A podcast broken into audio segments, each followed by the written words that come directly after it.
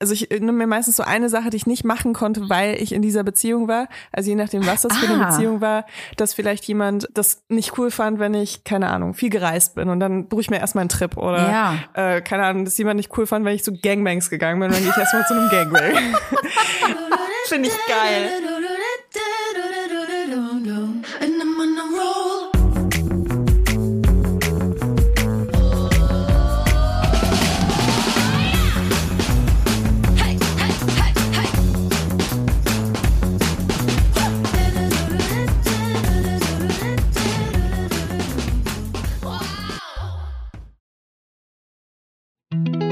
Jetzt kommt Werbung.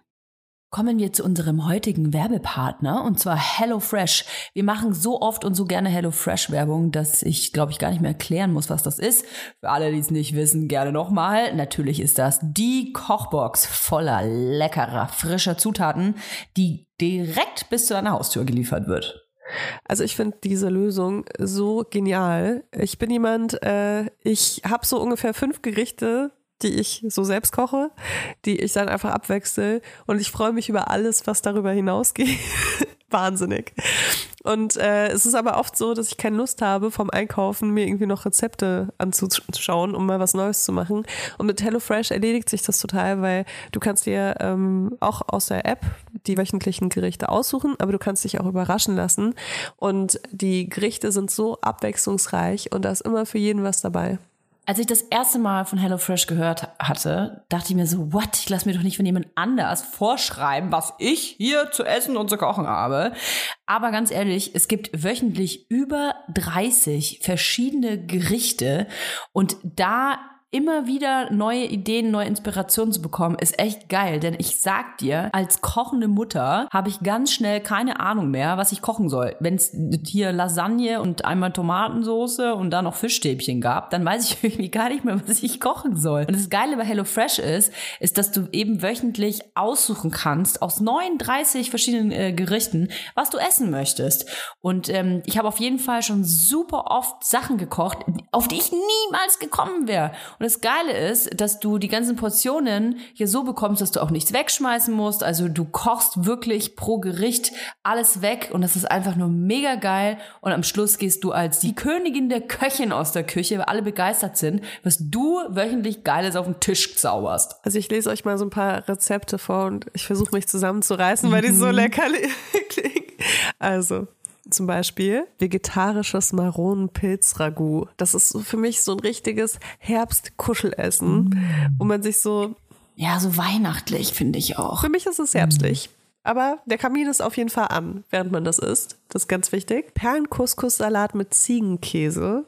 Und da gibt's natürlich auch Fleischgerichte, wenn man darauf Lust hat. Äh, zum Beispiel Hähnchenbrust in Salbei-Thymian-Marinade. Was ich ja total geil finde, ist, dass man sich zum Beispiel durch die ganzen Fleischgerichte gar nicht durchwuseln muss, wenn man gar kein Fleisch isst.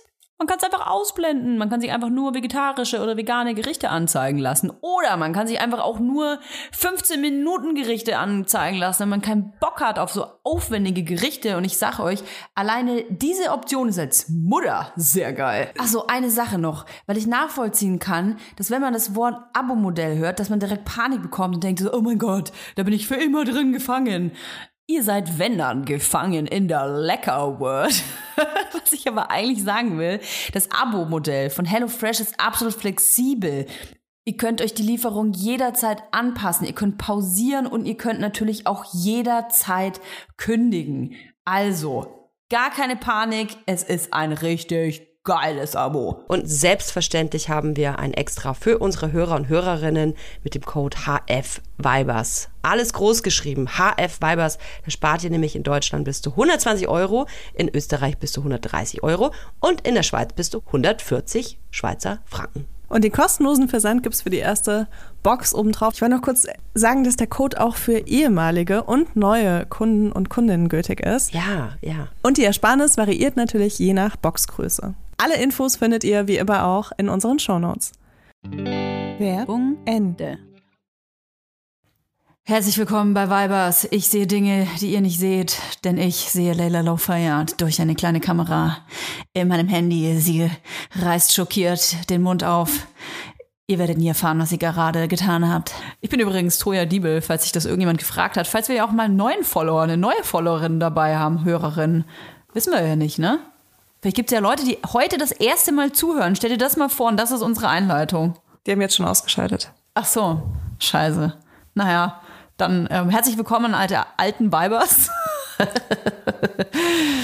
du siehst immer noch aus, als wären wir inmitten einer Hitzewelle, Layla Lowfire. Es ist total kalt draußen. Was soll das? Wieso sitzt du da so entblößt?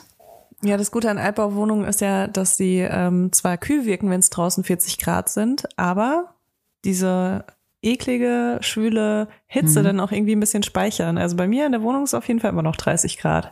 Krass. Bei uns Oh. ist es ja so richtig runtergekühlt. Ich, könnt- ich sitze hier schon in meinen, in meinen äh, Lammfellpantoffeln.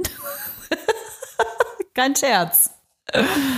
Ja, und generell ist mir recht fresh ums Näschen, muss ich sagen. Ich habe gerade meine Haare gefärbt. Ich weiß nicht, ob das jemand interessiert. Ich glaube, ich habe noch weniger Haare jetzt. Ich habe äh, dank dieser Färbung, ähm, glaube ich, so die Hälfte meiner Haare wieder einbüßen müssen.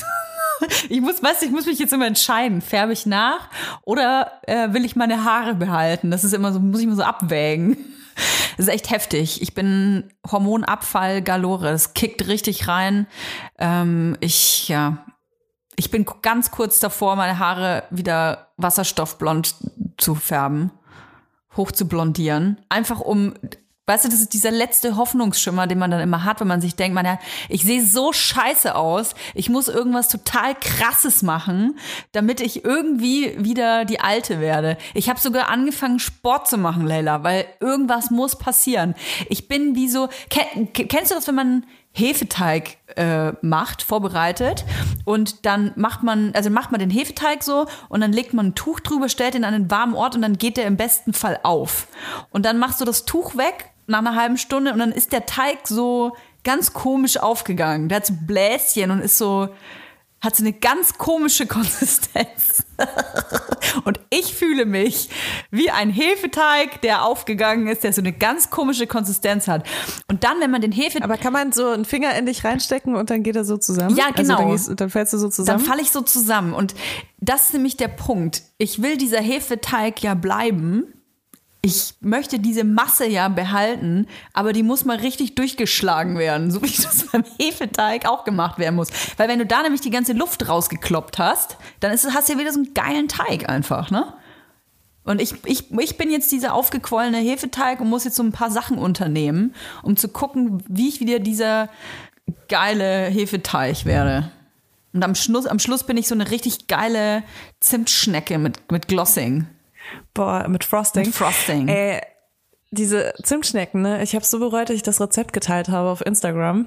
ähm, das ist ja meine absolute Geheimwaffe. Ich hatte nämlich gestern hier Dinnerbesuch von vier Leuten, von vier sehr hungrigen Heftig. Leuten und ich habe hier richtig aufgetischt und äh, habe deswegen diese geilen Cinnamon Buns gemacht und dann hat mir gerade eine geschrieben, wow, über 10.000 Kalorien, das sieht man ja selten.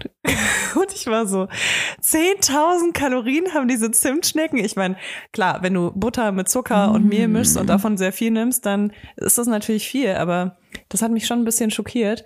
Aber auf der anderen Seite denke ich mir so, was ich mir sonst so reinschiebe, ist auch nicht weniger. Also von daher. Boah, Zimtschnecken okay. sind selbstgemacht richtig, richtig geil.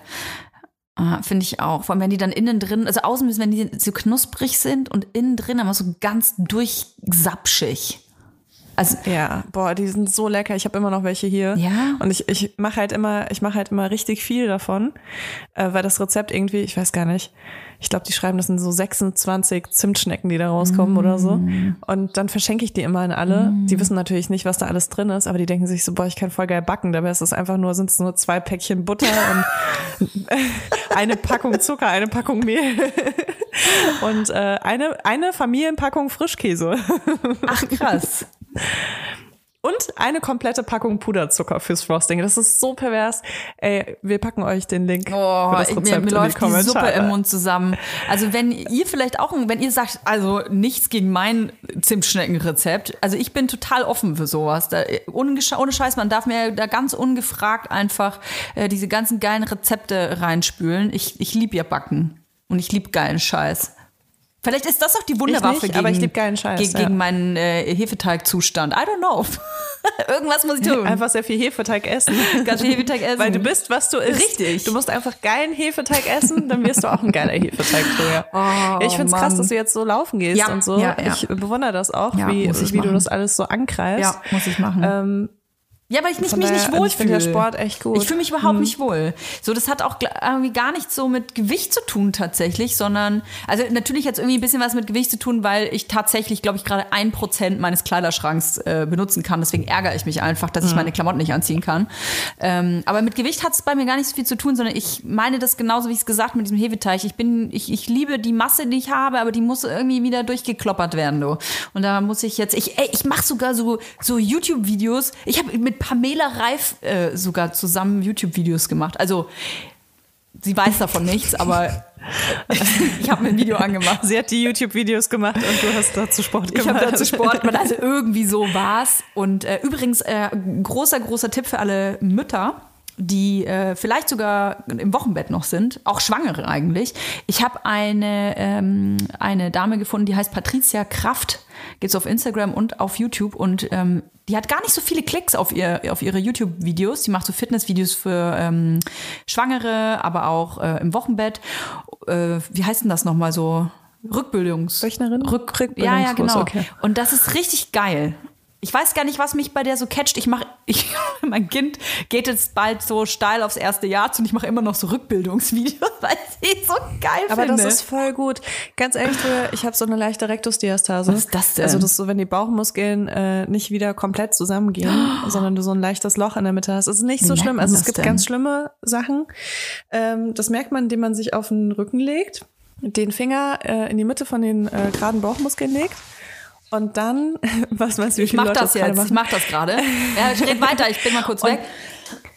Und dann äh, kommst du mit dem Kopf vielleicht hoch und dann guckst du, wie der Abstand ist dazwischen. Also wenn dein Finger dazwischen bleiben kann, ist nicht so gut. Am besten wäre es, wenn äh, der Finger dann so hoch kommt, weil die Muskeln sich so krass zusammenziehen. Ähm, also ich weiß nicht, wie ich sagen soll, aber also wenn kann, du deine Gedärme streicheln kannst, dann ist es ein Problem. Also ich weiß nicht, wie ich sagen soll, aber ich kann, also ich fühle keine Muskeln. keine Muskeln? Ich fühle eigentlich nur Speck. ja, du musst dich dafür auf den Rücken legen. Ich muss, äh, ich muss sagen, Toja sitzt gerade einfach auf dem Stuhl. Das bringt dir gar Ja, nichts. okay. Soll ich dir sagen, was ich äh, ganz Weirdes habe? Ähm, das habe ich definitiv auch erst seit der zweiten Schwangerschaft. Und zwar, vielleicht kennst du das, oh, vielleicht kann mir da auch jemand helfen, der, der da jetzt zuhört. Und zwar, wenn ich Hallo und herzlich willkommen bei Weibers haben medizinische Probleme. Wer kann helfen? Wir haben keine Lust zum Arzt zu gehen. also Und bei Google kommt immer Krebs-Aids-Schwangerschaft raus. Aber für, ist doch geil, kriegen wir so eine Mischung aus Zimtschnecken, Rezepten und so Anleitungen, was wir für Krankheiten haben. ist eine gute Mischung irgendwie.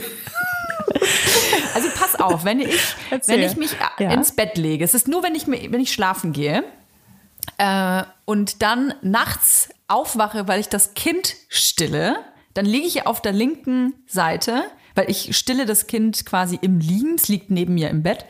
Und wenn ich dann da so liege auf der linken Seite und stille, muss ich voll heftig aufstoßen. Also richtig so, Okay. so klingt das. Und das ist so schlimm, dass mein Freund mich, oh Gott, er hofft zum Glück hört er diesen Podcast nicht, dass der mich nachts aufweckt und so Sachen sagt wie, ist es dein Ernst? Du stillst, du stillst unser Kind und du grunzt dabei wie eine Kuh. Weil das wirklich in, das ist wie Atmen dann. Das ist wie so in regelmäßigen Abständen. Es ist nicht so, dass ich, dass ich dann einmal so aufstoßen muss, sondern es ist dann wirklich so, ich will es jetzt nicht dauernd nachmachen, aber äh, Ja. als wäre dieser Reflux oder was in dieser Position dann gestört. Jetzt kommt Werbung. Unser heutiger Werbepartner ist Clark. Leila, was rätst du? Wann durfte die Frau arbeiten gehen ohne die Erlaubnis des Ehemanns? Also ab in welchem Jahr, schätz mal. Äh, ich würde sagen, in den 70ern. Richtig, es sind tatsächlich äh, Ende der 70er. Tatsächlich bis zur Einführung des Gleichberechtigungsgesetzes 1958 konnte der Mann den Anstellungsvertrag seiner Frau ohne deren Zustimmung fristlos kündigen. Aber jetzt kommt's eben das kommen wir jetzt in die, in die 70er, noch bis 1977 durfte eine Frau in Westdeutschland nur dann berufstätig sein, wenn das mit ihren Pflichten in Ehe und Familie vereinbar war. Urks. Äh. Krass, oder? Oh Ist yeah. nicht so lange her. Und was ich noch tatsächlich viel crazy-mäßiger finde, bis 62 durften Frauen ohne die Zustimmung des Mannes gar kein eigenes Bankkonto eröffnen. Ja, ist ja auch blöd, ne? Wenn Frauen eigene Bankkonten haben. Dann kaufen die am Schluss noch was, was sie selbst wollen. Oder werden halt finanziell unabhängig und Oh, shit. verlassen ihren Mann. Ganz schrecklich. Mhm. Das wollen wir natürlich. Peinlich, peinlich war das damals. Also äh, man, man hat jetzt immer so das Gefühl, so, okay, heute ist alles anders, ne? Mhm. aber äh, viele Sachen sind immer noch Männersache. Und gerade wenn es so um Dinge wie Finanzen, Altersvorsorge und Versicherungen geht, ähm, sind laut Umfragen immer noch primär äh, die Männer dafür Mhm. verantwortlich in den Familien. Und äh, das will Clark natürlich auch ändern, weil finanzielle Unabhängigkeit äh, ist auch ein Stück von Gleichberechtigung in Mhm. unserer Gesellschaft. Und äh, deswegen ist es super, dass wir eine App haben, die es äh, super zugänglich macht, sich um diese Themen zu kümmern. Also um Finanzen, um Altersvorsorge und eben auch um Versicherungen. Mhm. Ich finde Clark super übersichtlich. Also du hast eine App, wo du wirklich alle deine Versicherungen unterbringst. Clark äh, funktioniert gleichzeitig auch als äh, Makler oder Maklerin und äh, schlägt dir dann immer wieder ähm, neue Angebote vor, wenn sich irgendwas verändert hat, wenn du eine günstigere Versicherung abschließen könntest als die, die du schon am Laufen hast. Und schaut eben auch, dass dein Versicherungsschutz wirklich alles abdeckt, zeigt dir Versicherungslücken auf und empfiehlt dir auch so Sachen wie Altersvorsorgen. Alles in einer App, also unkomplizierter geht's wirklich überhaupt nicht mehr. Natürlich haben wir auch ein Extra für unsere Hörer und Hörerinnen. Es gibt nämlich on top einen 30 Euro Shopping-Gutschein für Brands wie Zalando, Douglas oder Ikea, wenn du in der App zwei deiner bestehenden Versicherungen hochlädst. Dafür müsst ihr einfach nur die Clark-App runterladen oder eben direkt auf die Website gehen. wenn ihr den Gutscheincode MILF34, alles groß geschrieben, M-I-L-F und dann 34 als Zahl Ihr habt richtig gehört. Mhm, eingebt, dann äh, könnt ihr die Versicherung hochladen und schon bekommt ihr einen 30 Euro Shopping-Gutschein. Mm, Die Teilnahmebedingungen und natürlich alle weiteren Infos findet ihr wie immer in den Shownotes. Werbung Ende. Okay, also ich weiß nicht, ich hatte ja wirklich die ganze Schwangerschaft über so Dinosaurier-Rübsen. Ja. Also ich hatte so Sodbrennen und da kam immer so, das, mir wurde dann auch immer ganz, ganz schlecht. Aha. Und dann wusste ich schon, oh, oh da kommt was. und dann, und dann war das einfach so ein mehrsekündiger Rübser, der da rauskam. Also teilweise war es echt wie so, wie so ein Urschrei von so Dinosauriern, der sich den Weg nach oben gekämpft hat in meinem Körper. so. ja, und ich, ich weiß nicht, vielleicht ist es ja auch äh, einfach, weil du Sodbrennen hast. Also, Ich weiß ja, nicht, ähm, aber nur in dieser Situation. Also es ist ja nur, wenn ich wirklich auf der Seite, nachts, wenn ich auf der Seite liege, also das Stillen hat nichts damit zu tun, glaube ich, aber dass ich halt auf der Seite dann liege. Ah, okay. Und ich, Ja, dann, vielleicht hast du einfach Sodbrennen und dann äh, ist es eine gute Position, wo das so hochkommen kann. weil, mei- weißt du, was meine Vermutung so ein bisschen ist? Jetzt ist es ja so, wenn man schwanger ist, dann verschieben sich so ein bisschen die Gedärme. Und dann bilden die sich ja logischerweise auch wieder zurück nach der Schwangerschaft. Aber manchmal sortieren die sich ja nicht, oder oft wahrscheinlich, nicht genau an den Platz Millimeter genau zurück, wo sie hergekommen sind. Also ein bisschen was ist wahrscheinlich so ein bisschen verschoben. Vielleicht brauche ich mal so einen Gedärmedoktor. Gibt's sowas? Ey, wirklich, ich, ja, Osteopathen. Ach, ja, ich war ja äh, während und nach der Schwangerschaft sehr viel beim Osteopathen und der hat genau das gemacht, dass er versucht hat, mich wieder äh, zu ordnen. Weißt du was, das mache ich. also der hat mir so richtig die Sachen, ey, mach das, wenn du in Berlin bist. Ich habe hier echt einen guten. Will- Willst du sagen, es ist hier beim Dorfosteopathen, bei der Dorfosteopathen, dass die nicht weiß, wo ich meine will sagen, dass Gedärme wir zu hinkommen? allen Ärzten gemeinsam stimmt. und auch zu allen Ärztinnen Stimmt, gemeinsam brauchen ja gehen die gleichen. und auch äh, den gleichen Friseur haben und den gleichen Steuerberater und ähm, auch dann eben den gleichen Osteopathen. Ich verstehe die Frage nicht, Ja. Toja. Übrigens, Leila Bedeutet gendert nicht, weil das sind, mehr, das sind in dem Fall wirklich einfach Männer. Ich glaube, die Leute wissen das, weil ich natürlich sehr darauf achte. Wir sind ja bekannt als der Transparenz-Podcast der Nation und deswegen wollen wir euch nicht verheimlichen, dass wir hier einen kleinen Cut gemacht haben. Wir haben die ganze Einleitung nämlich schon vorletzte Woche, nee, letzte Woche aufgenommen. Die letzte Woche ist ja ausgefallen. Wir haben es uns, äh, wie haben wir es genannt? Sommerpause, ein kleiner Urlaub. Übrigens ist Leila auch da. Nur, ich frage, wieso rede ich so viel? Ich höre dir zu. Achso, ich du hör hörst mir dir zu. Sehr gut. Ich bin gespannt, wie du das jetzt, äh, wie du uns da jetzt wieder aus dem Karren, den Karren aus dem Sand kriegst, sozusagen. den Transparenzkarren aus der, aus der Schlinge ziehe. Ähm, genau, wir hatten eine, eine Folge aufgenommen letzte Woche über ein Thema, das ähm, ja sehr viel für Aufruhr ge gesorgt hat und ähm, auch sehr verknüpft war mit Einzelpersonen. Und wir haben uns dann wirklich instantly nach dieser Folge nochmal angerufen und haben dann gesagt so, ey, fuck it, wir veröffentlichen das nicht. Und nicht, weil wir ähm, euch was verheimlichen wollen oder so, sondern ich bin der Meinung, dass es manchmal Themen gibt, egal was man dann dazu macht, man könnte noch mehr Öl ins Feuer gießen. Und ich hatte das Gefühl, dass wir ähm, viel mehr Personen hätten involvieren müssen und auch mehr thematisch aufarbeiten hätten müssen, um diese Folge veröffentlichen zu können. Wie siehst du das? Ja, ähm, ich habe das auch so empfunden. Also das Ding ist so ein bisschen, äh, es ging um einen aktuellen Shitstorm und gleichzeitig haben Toya und ich aber gesagt, wir wollen unbedingt auch ähm, äh, Shitstorms thematisieren, weil wir Genau. beide ähm, eine ziemlich starke Meinung dazu haben. Und dann haben wir uns angerufen und waren so, wenn wir aber uns gegen Shitstorms in dieser Form sozusagen aussprechen, aber gleichzeitig natürlich ähm, die, diesen Shitstorm, der gerade am Start ist, befeuern, indem wir uns für die Kritik aussprechen zum Beispiel, ähm, hebt sich, hebelt sich das dann nicht so gegenseitig aus. Und äh, noch dazu haben wir auch über ein Thema gesprochen, ähm, von dem wir selbst nicht Betroffene sind. Und ähm, waren dann auch wieder so, ist das cool, wenn wir über über sowas sprechen, ohne dann auch Betroffene einzuladen. Genau. Und haben dann eben gesagt, wir ähm, machen das nochmal viel, viel aufwendiger, mit mehr Vorbereitung, äh, mit Gästinnen vielleicht. Und ähm, ja, genau, wollten aber eigentlich auch nicht unsere Klappe dazu halten. Das war echt keine einfache Entscheidung. Nee, nee. Wir haben sehr lange, sehr viel hin und her telefoniert, immer wieder. Ähm, und haben für uns einfach nicht die perfekte Lösung gefunden für letzten Montag und haben dann gesagt, okay, wir, ähm, wir nehmen diese Fragerunde, die wir doch dann auch gegen Ende der Folge tatsächlich angefangen hatten und machen daraus eine neue Fragerunde für nächste Woche. Die nehmen wir jetzt auf. Die ihr jetzt hört. Genau. Und äh, alle anderen Themen, ähm, da setzen wir uns nochmal richtig hin mit viel Zeit, mit viel Vorbereitung. Ja. Bei uns ist halt auch gerade so Kita-Schließzeit und so, ne? Deswegen ist alles so ein bisschen auf Sparflamme. und ähm, präsentieren euch dann eine Folge, wo wir wirklich zu 100 Prozent auch dahinter stehen und die auch genau das ähm, macht, was wir gerne machen würden damit. Und ich muss sagen, dass ich fast ein bisschen stolz auf uns bin. Ich kann natürlich nicht für dich sprechen, ich spreche jetzt einfach mal nur für mich, denn ich weiß, dass ich jetzt vor zwei, drei Jahren die Folge einfach veröffentlicht hätte. Ganz ehrlich, ich hätte es einfach gemacht, so, ja, ist doch egal, weil ich ein sehr impulsiver Mensch bin und mir dann denke so, ja, ist doch, ist doch, Paket, ist doch egal.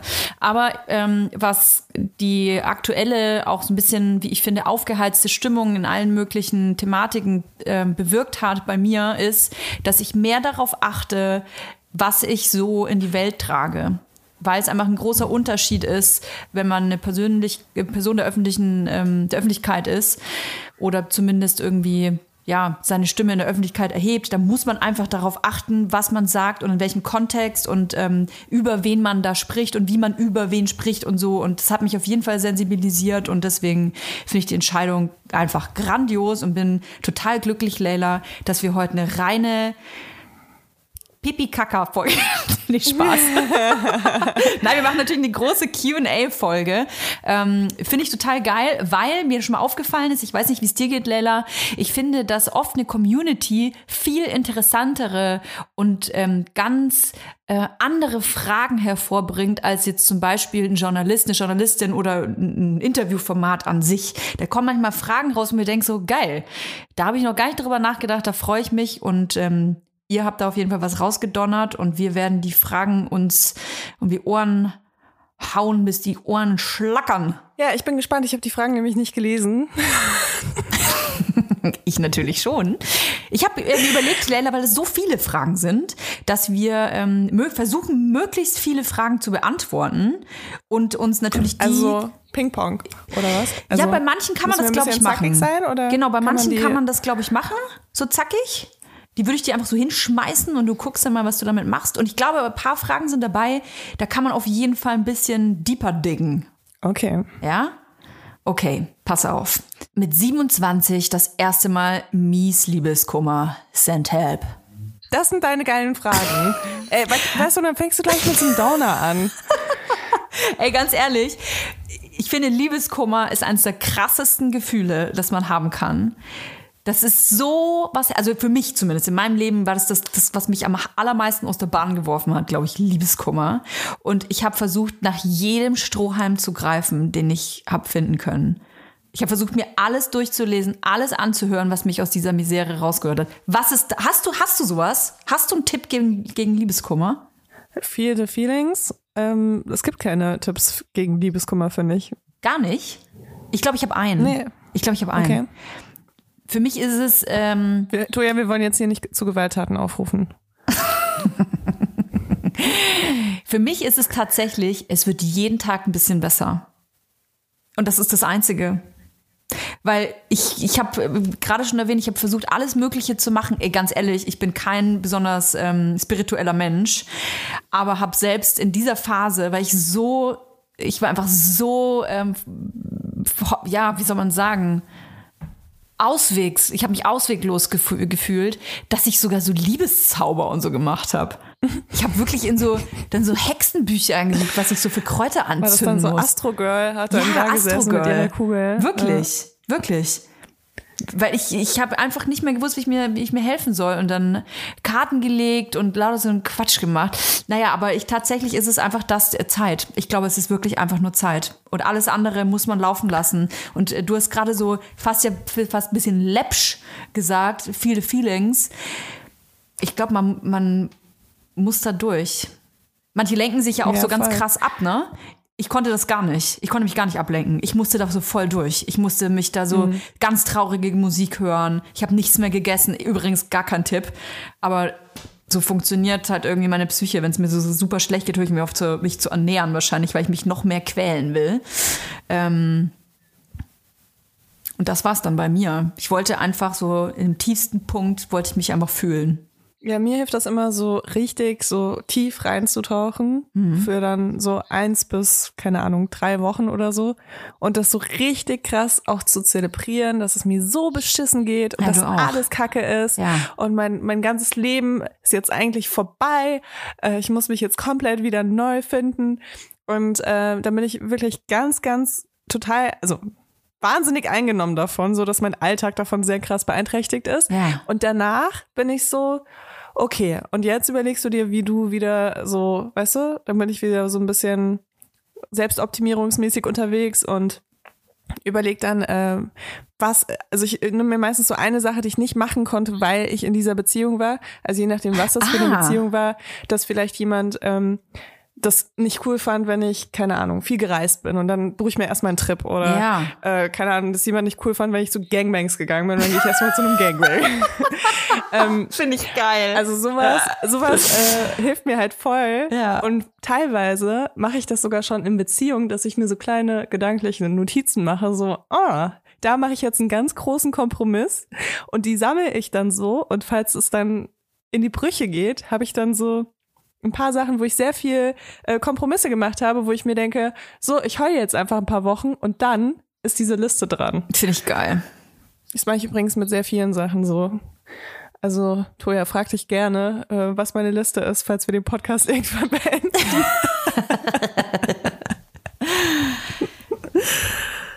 Leila, Toja. jetzt wird's richtig romantisch. Was liebt ihr an der jeweils anderen? Ah, perfekter Übergang. Also, ich liebe an Toja, dass sie nicht nachtragend ist, wenn ich sage, ich will ausschlafen und, und wir nehmen dann doch vielleicht um 10 auf, vielleicht um 11, vielleicht um 12, niemand weiß es. ähm, und, nee, aber ich, ich mag das wirklich sehr gerne, dass du nicht nachtragend bist. Das und bin ich Dass du tatsächlich nicht. gleichzeitig aber auch sehr direkt bist. Also, man weiß bei dir eigentlich immer, wo man dran ist. Man merkt auch sofort, wenn du genervt oder angepisst bist. Ich meine, ich bin auch ein sehr empathischer Mensch, aber muss man bei dir jetzt nicht so sein, weil du das Nee. schon sehr klar kommunizierst. Und, ähm, und danach ist aber auch wieder gut, wenn du das einmal so an einem ausgelassen hast Ja, voll. dann ja. ist das irgendwie, und das ist angenehm für mich so, weil ich weiß so, okay, und das muss jetzt gerade raus bei dir und ich bin auch total bereit, das so entgegenzunehmen. ähm, und danach können wir ganz normal irgendwie eine Podcast-Folge aufnehmen, ohne dass ich die ganze Zeit Angst haben muss, dass du mir jetzt in jedem dritten Satz sagst, ich kacke bin. Um Gottes Willen. Ey, ich finde es übrigens eine ganz, ganz furch furchtbare Eigenschaft an Leuten. Es tut mir total leid, wenn sich jemand da angesprochen fühlt, aber ich finde, nachtragend zu sein ist was ganz Schlimmes. Also vielleicht bei mir auch irgendwie kindheitsbedingt, weil ähm, ich äh, leider so aufgewachsen bin, dass äh, das nachtragend zu sein sehr viel Bedeutung hatte.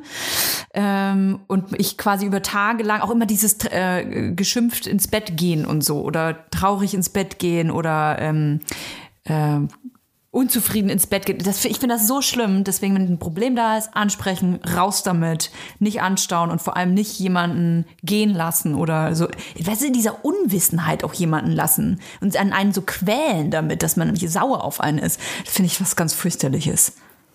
Ja, wobei ich echt sagen muss, dass ich auch die letzten Jahre gelernt habe, dass manche Leute gar nicht so schnell Dinge verarbeiten können und dass man denen dann so Raum geben muss, ähm, dass sie erst ihre Gedanken ordnen. Weil ich bin eigentlich auch so, ich muss alles immer sofort klären, damit es so erledigt ist für mich. Ähm, aber es gibt eben Leute, wenn du das sofort mit denen klären willst, sind die noch gar nicht bereit dafür, weil die es noch gar nicht verstanden oder analysiert haben oder verarbeitet haben. Und das ist natürlich, wenn so zwei Leute aufeinander kommen, weißt du, das ist schon echt richtig schwierig.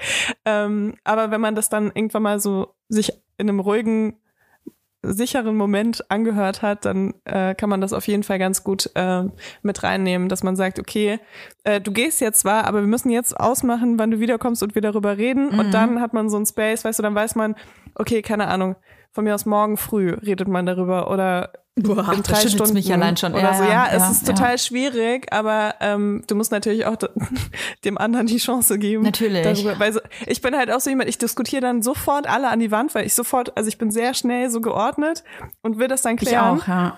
Und wenn die anderen dann noch nicht so weit sind, ist das eigentlich mega unfair. Ja, verstehe ich voll. Ich, ich glaube, ähm, da muss ich auch äh, natürlich aufpassen, wie ich das formuliere. Also es, es geht ja nicht zum. Nehmen wir mal das typische Beispiel. Der eine betrügt den anderen. Dann kann ich ja nicht sagen, hey, ich habe dich betrogen, ähm, tut mir leid. Und dann sagt die andere Person, what? Okay. Ähm, da muss ich jetzt erstmal drüber nachdenken. Eine Woche oder muss es erstmal verarbeiten. Dann kann ich ja nicht am nächsten Tag sagen, also jetzt bist du aber nachtragend hier. Also das meine ich natürlich nicht Oh damit, Gott. ne? Ja, also es gibt echt Menschen, die genau das machen und das nennt sich toxische Beziehung. Ja, ja, ja. Ähm, ja, voll, das habe ich auch schon erlebt tatsächlich. Also als äh, der Part, der gesagt hat, ja, ich brauche jetzt noch ein bisschen, um wieder klarzukommen. Das ist übrigens auch so ein Ding, also ich bin so gar nicht nachtragend, aber was auf jeden Fall krass ist, ist, ähm, also wenn mein Vertrauen so missbraucht wurde, ähm, brauche ich voll lange, um wieder so richtig, um mich so richtig meinem Gegenüber wieder öffnen zu können.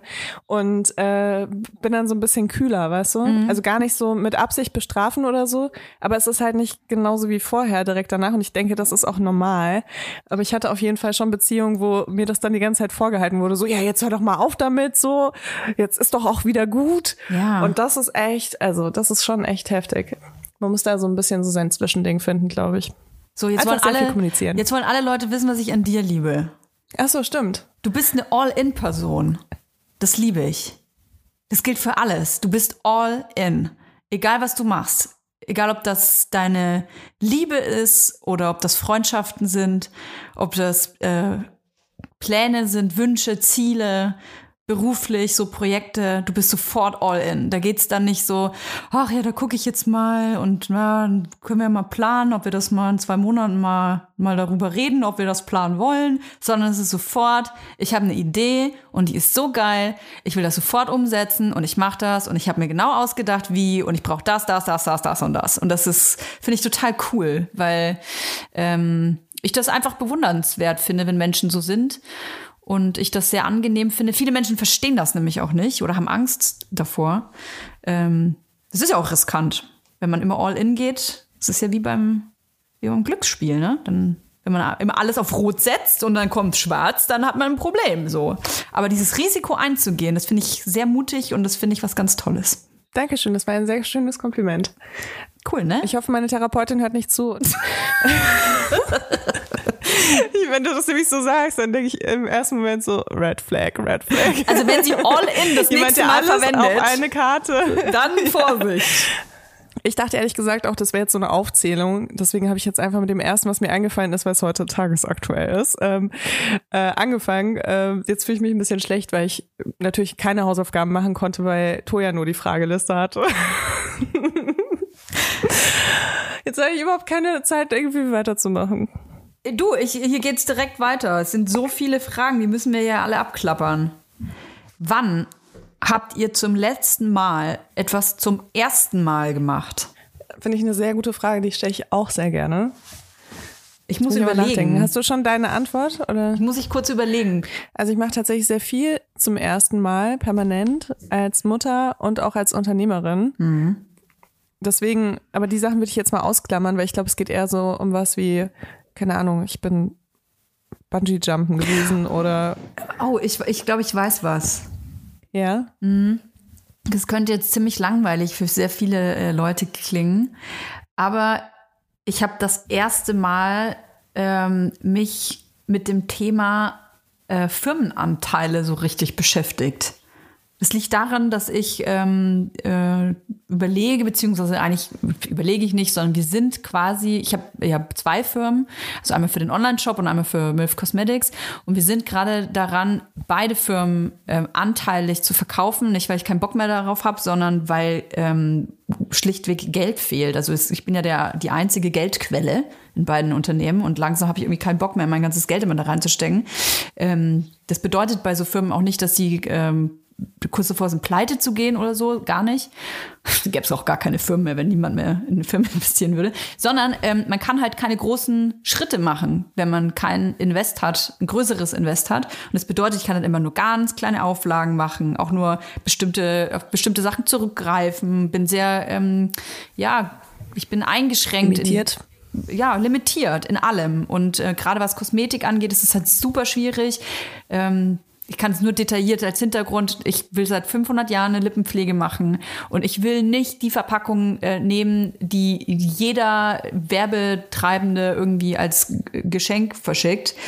Ähm, wenn du aber eine eigene Verpackung haben willst, dann brauchst du Stückzahlen. Das geht so, ich glaube, das Kleinste, was ich mitbekommen habe, war 100.000. Aber eigentlich ist es eher so 250.000. Also nur für die Hüllen ne, von so einer Lippenpflege.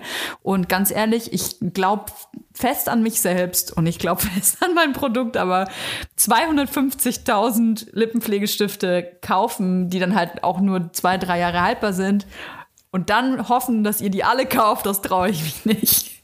Aber um, da muss man halt ein, äh, Invest reinmachen und äh, gerade in so Marketing und so, wir, wir können uns das alles überhaupt nicht leisten, diese ganzen Marketingkosten und so und deswegen ähm, ja, steigt jetzt Carsten Maschmeyer in beide in, äh, Firmen ein. Nee, nee Spaß. Kein Carsten bei uns.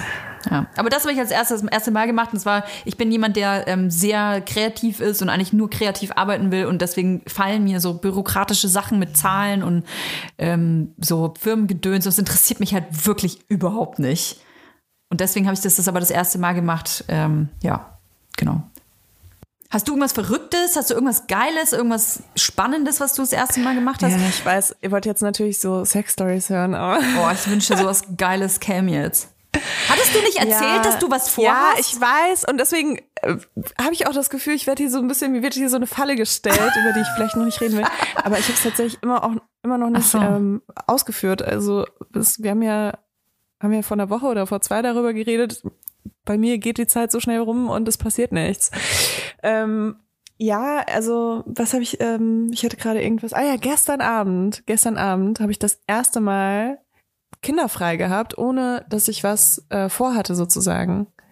Ah, das ist krass.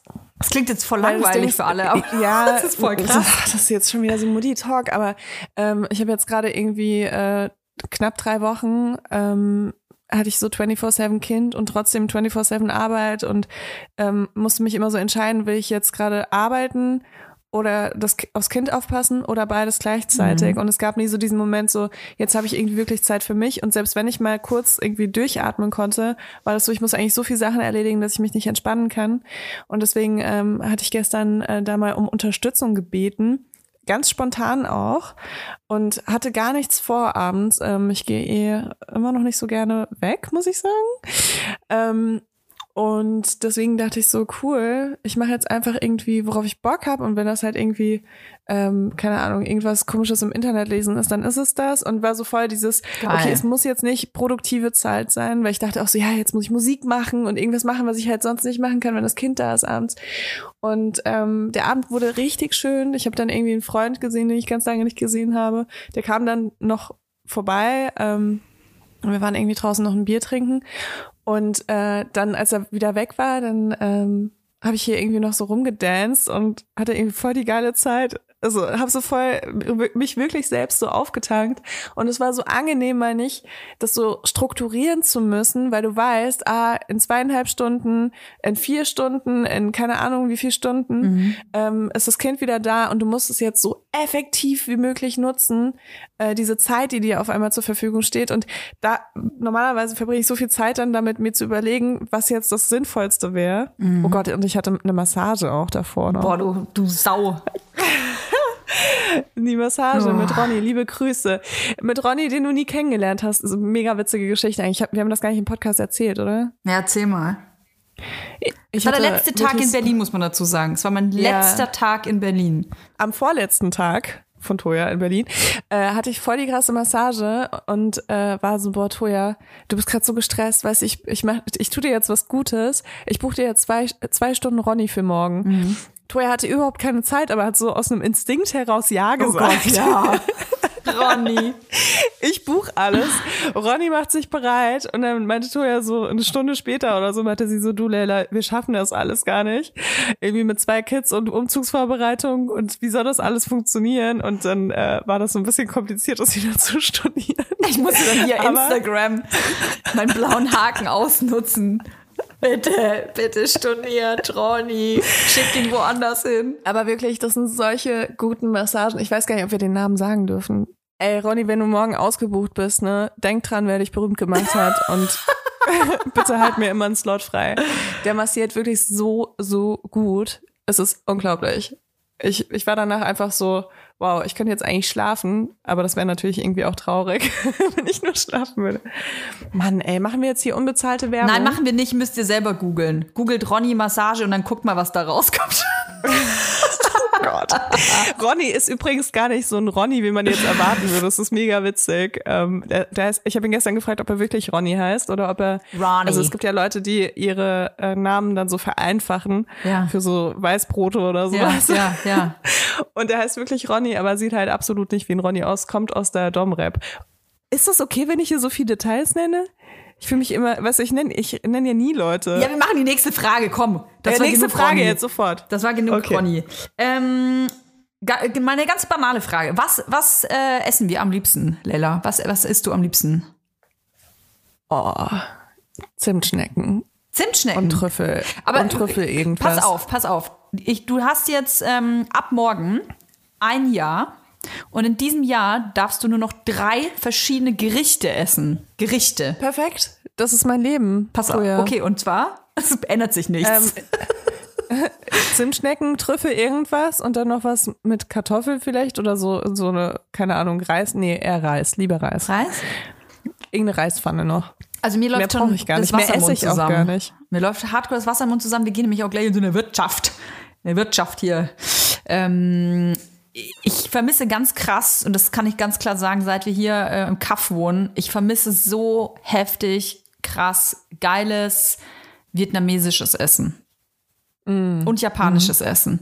Ich, boah, ich liebe es einfach. Ich liebe Fisch. Ich weiß, man soll nicht so viel Fisch essen. Ich liebe aber Fisch und äh, ich esse sowieso gerade gar keinen Fisch. ähm, ja. Das Gibt's äh, nicht, ne? In, das in Hackeburg gibt's kein Fisch. Wie bitte? In Hackelburg. In Hackelburg nee, da gibt's nur kein Fisch, ne? Spaghetti-Eis. Aber ist da nicht ein See, wo auch Fische sind? Ja, so Schollen, so Karpfen gibt's da bestimmt drin. So, so richtig so, so ein ganz hässlicher Fisch, den du nie essen würdest, wenn du den fangen würdest. Weißt du was, ein kleiner Fun-Fact? Ich, äh, ich erzähle ja immer nicht so viel eigentlich über mein, meine Beziehung mit meinem Freund, aber das kann ich nicht vorenthalten. Ähm, mein Freund isst keine Sachen, die, die, er, die er visuell nicht schön findet. Und er hatte so einen Fisch, den er immer so super gerne gegessen hat. Und dann habe ich mal raus, rausgesucht, wie der Fisch aussieht. um ihn zu ärgern. Und habe gesagt, weißt du, dass dein geliebter Fisch so aussieht? Der hatte dann so, so Schnurhaare, also so weißt du, schon so komische Dinger vorne am Fischmund. Ich weiß gar nicht, wie heißt denn das? Wie heißt denn der Mund vom Fisch eigentlich? Maul? Ja. Äh, weiß nicht. Luke? Die Fischluke? Kann schon sein, oder? Er hatte so Fischlukenantennen vorne dran. Und dann habe ich, hab ich mir gesagt, weißt du was, und diese Antennen, die hast du da auch mitgegessen bestimmt. Oh. Ja, naja, so viel, Ja. äh, so viel dazu. Viele Leute sind gerade sehr eifersüchtig auf deinen Freund, dass er auf mit dir Fischluken, zusammen sein auf, auf. Fischlukenfisch. Ähm, ja, ich esse super gerne äh, vietnamesisches Essen und japanisches Essen. Super, super, super gern. Ähm, Und äh, was ja. sind die drei Gerichte? Weil du musst, du kannst ja nicht einfach sagen, ich esse gerne vietnamesisch. Ich esse gerne vietnamesisch, Ich esse gerne italienisch und ähm, ich würde äh, wahrscheinlich so einen japanischen Lachs, so Ter Teriyaki vielleicht. Äh, Sushi, Auch so also generell, nee, lass mal komm, wir machen Sushi. Also generell Sushi, weil da habe ich ja schon eine riesengroße Auswahl an das Sushi. ist aber total schummeln. das ist total Schummeln. Du hast gesagt, ja, irgendwas mit Reis. Nee, ich habe dann gesagt eine Reispfanne. Eine Reispfanne. Okay, aber da kann ja alles Ja. drin sein. Ja, aber das ist, ich kann jeden Tag die, die gleiche Reispfanne essen. Okay. Dann würde ich ähm, tatsächlich mich entscheiden für äh, Lachs-Avocado-Sushi. Okay. Das ist das erste Gericht. Das zweite Gericht wäre wahrscheinlich irgendwie so ein, ah, wie heißt es, Bun, Bunbo Bowl. Wahrscheinlich so eine Reisnudel, Reisnudelsalat, vietnamesisch, schön mit Limette, schön mit ein bisschen Fischsoße, hier ein bisschen Koriander, Limonengras. Mm. Da hätte ich richtig Bock drauf. Da läuft mir so das Hardcore Wasser am Mund zusammen. Oh. Und dann als drittes, ähm, dann würde ich wahrscheinlich irgendwas Mexikanisches noch nehmen oder so. Ich esse auch to geil. total gern portugiesisches Essen. Ich finde Ceviche wahrscheinlich. Ceviche mag ich total gern. Ja. Ich verbinde dich auch einfach krass mit Ceviche, weil das war, glaube ich, unser erstes richtiges Stimmt. Kennenlernen, Stimmt. ähm, wo wir da auf diesem Dinner waren und da gab es ganz viel Ceviche. Stimmt, da waren wir bei so einer Sender. Was war denn das eigentlich? Masterclass. Ich weiß es gar nicht mehr. Da wurde uns gesagt, wie Echt? wir besser Pod- Podcast machen können. wie wir bessere Oh, da hab ich Podcaster werden auf jeden. Fall nicht zugehört anscheinend. Wir haben aber nur Ceviche gegessen. Wir haben nicht zugehört und deswegen hört. Erscheinen wir auch in keinen Listen. Die haben damals schon nicht zugehört. Ja, komm, äh, wir werden hier mal weitergehen in den Fragen. Ah, welche Eigenschaft der jeweils anderen hättet ihr auch gerne? Bei dir weiß ich es ganz klar. Ich wäre gerne ähm, sexuell aufgeschlossener. Diese Eigenschaft hätte ich gerne von dir. Du gehst super locker mit dem Thema Sex um. Ich glaube, dass du mich auch lockerer gemacht hast. Ohne Scheiß. Ich glaube, seit wir uns kennen, bin ich allgemein lockerer mit dem Thema. Ich würde nicht sagen, dass ich vorher, man sagt ja jetzt so, ähm, man sagt ja so banal, äh, verklemmt gewesen wäre, das nicht. Aber jetzt so äh, frei auch mit gewissen Themen umzugehen, das habe ich, glaube ich, erst seit dir. Und ähm, hätte ich keinen Partner, dann äh, wäre ich wahrscheinlich so dein Padawan geworden. Dann hättest du mich mal mitnehmen müssen. Dann hättest du mir dann immer so Listen mitgeben müssen, die ich so abarbeiten kann. Also das, das finde ich was schon was sehr Tolles, weil ähm, also dafür muss man natürlich irre selbstbewusst sein. Ja, das finde ich total geil. Findest du, Ja. dass man dafür sehr Ja, selbstbewusst ja. sein muss? Weil du da, du gehst da ganz selbstverständlich mit um. dass eben deine Sexualität ist ein Teil von dir und ist was ganz Normales und deswegen kann man da auch ganz normal drüber sprechen. Und ich versuche auch normal darüber zu sprechen, aber ich merke schon immer, wenn ich über Sex rede und oder Sexpraktiken spreche oder sexuelle Wünsche oder irgendwie sowas, dann merke ich schon immer, wie so mein, mein eines Auge zuckt und so, oh, kann ich da jetzt echt drüber reden? Will ich darüber reden? Irgendwie ist es mir dann doch manchmal ein bisschen unangenehm. Und das hast du gar nicht. Also zumindest Krass. kommt es gar nicht so rüber. Das ist geil. Ja, nee, also das, das stimmt schon, dass ich so ein Selbstverständnis irgendwie habe, was äh, Sexualität, also auch bei anderen Leuten, ne? Also ich kann so voll offen mit Leuten über deren Sexualität reden und ich denke krass. so, äh, wie eklig Ja. oder äh, darf man das jetzt überhaupt oder warum redet der darüber oder so. Aber es ist natürlich auch, wenn man jahrelang darüber redet, auch beruflich, Mhm. ähm, ist es glaube ich auch nochmal krasser. Wobei ich tatsächlich das schon immer so ein bisschen hatte. Ich weiß gar nicht, woher das kommt. Also es würde, würde mich sehr wünschen, immer so ein falls ein Senderchef zuhört. Das Bachelorette haben wir ja hier auf unserer Liste, die brauchen wir bei Leila. Also Die die Bachelorette. Bachelorette, die brauchen wir. Und äh, ich hätte aber gerne auch irgendwie so ein Sexformat. Ich bin dran, Toja. Es ist nicht so einfach. Ich habe keine Zeit. So, jetzt möchte ich wissen, welche Eigenschaft von mir hättest du gerne? Ähm, es hat tatsächlich auch was mit Selbstbewusstsein zu tun. Und zwar hast du für mich ein sehr ausgeprägtes kreatives Selbstbewusstsein. Also, Muss ich fast ein bisschen lachen. wieso? Äh, Ich, ich habe echt äh, das Gefühl, dass wenn du kreativ bist, dass du super schnell ähm, hinter deiner Kreativität stehst, egal um welche Projekte Sofort. es geht. Ja, sofort. Ähm, du bist so, du hast eine Idee und dann bist du so, und das ist cool. Weißt du? Ja, das stimmt. Und ich bin halt eher so, äh, ich bin kreativ und dann bin ich so, aber gefällt mir das wirklich? Gefällt mir das auch noch in zwei Wochen? Mhm. Gefällt mir das auch noch in zwei Jahren? Und ich, ich denke sehr, also ich kreise sehr viel um meine Ideen, bevor ich ähm, die äh, irgendwie zum Beispiel präsentieren könnte oder pitchen könnte oder sonst irgendwas. Und bei dir habe ich immer das Gefühl, du hast so einen kleinen Gedankenfluss, so, einen kleinen, so eine kleine Syn- Synapsenparty in deinem Kopf. Und zehn Minuten später wärst du ready, da so eine äh, PowerPoint-Präsentation zu halten, ohne PowerPoint-Präsentation, weil du so dahinter stehst und so davon überzeugt bist, dass das cool ist. Und das bewundere ich sehr. Das freut mich sehr, danke. Das ist, ähm, das, das, äh, ist, das ist sehr schön zu hören. Ist aber auch manchmal ein bisschen, hatte ich nämlich jetzt letztens erst auch wieder mit meinem, mit meiner besseren Hälfte, mit meinem Freund, der auch sagte so, ey Toja, du hast jede Woche irgendwas anderes, kannst du nicht mal in einem Ding bleiben? Also du kannst, also mal als Beispiel, du willst ein Buch schreiben, jetzt machst du so eine Tasche, dann hast du einen Podcast, dann willst du noch einen anderen Podcast, dann willst du das machen und dies und dies und das. Jetzt konzentrier dich doch mal auf eins. Aber so funktioniere ich halt nicht. Also ich habe halt eine Idee und dann will ich das ähm, sofort umsetzen. Ich, ich muss dann sofort was sehen und ich glaube, also impulsiv bin ich schon immer gewesen, aber ich glaube, dass diese, dieser Drang, das sofort umsetzen zu wollen oder so, ich sag mal, pitchbereit haben zu wollen, das kommt bei mir ein bisschen aus der Werbung, glaube ich, weil ich in einer Agentur gearbeitet habe, unter genau diesem Druck.